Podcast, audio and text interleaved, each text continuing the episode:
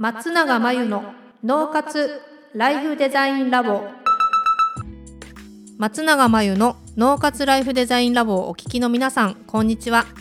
メンタルコーチの松永です。この番組ではあなたが望む人生をデザインするために脳と心の使い方を知って生かすためのヒントになりそうなお話をお届けしています。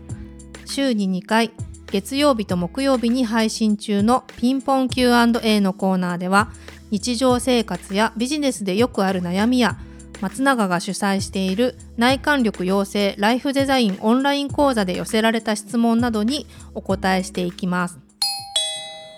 はい今日のご質問です。最近ストレスが溜まっているのか物音とかに敏感になっている気がします。何か対策はありますか？という40代の女性ですね。そうですね。物音に敏感になったり匂いに敏感になったり光に敏感になったりっていうのは確かにねストレスが溜まってくると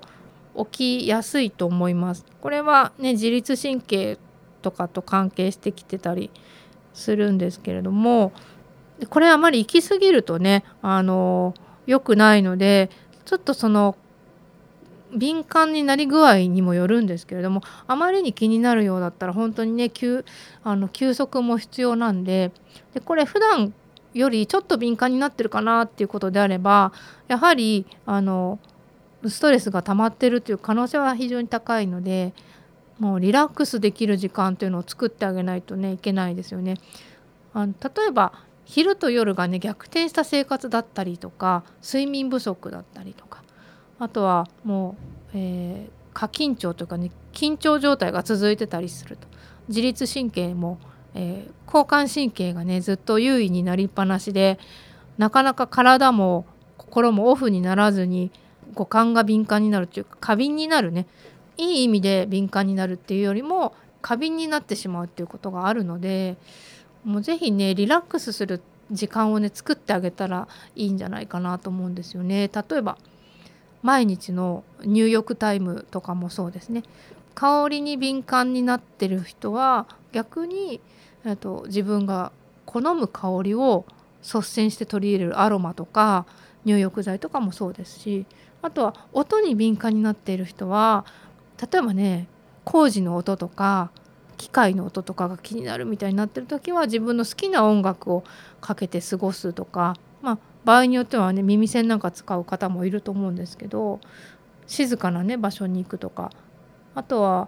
光に敏感になってる人はもちろんパソコンとかスマホとか私たち常に使ってる方も多いと思うので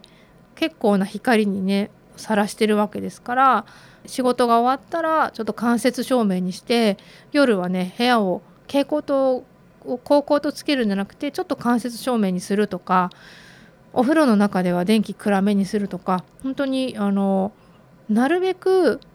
副交感神経が優位になるようなオフになれるような環境を意図的に作ってあげるっていうのも大事で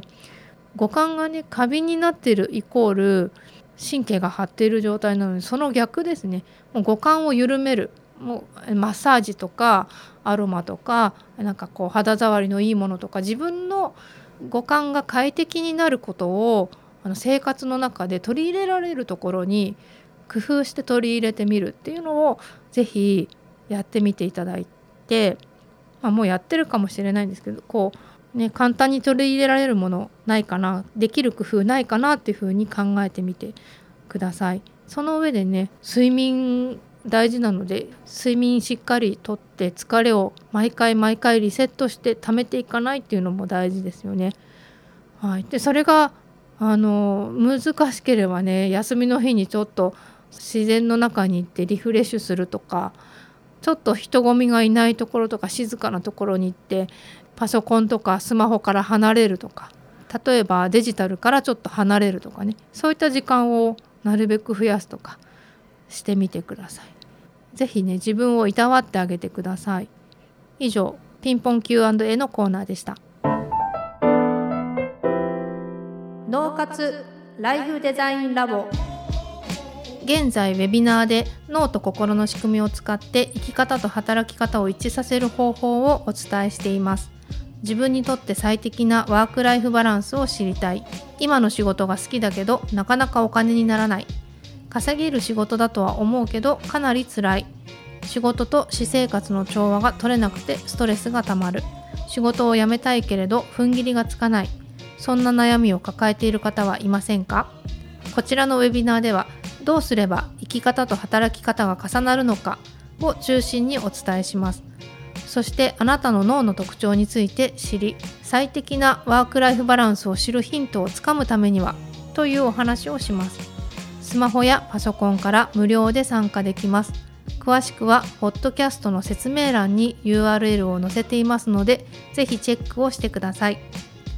それでは次回の脳活ライフデザインラボでまたお会いしましょう。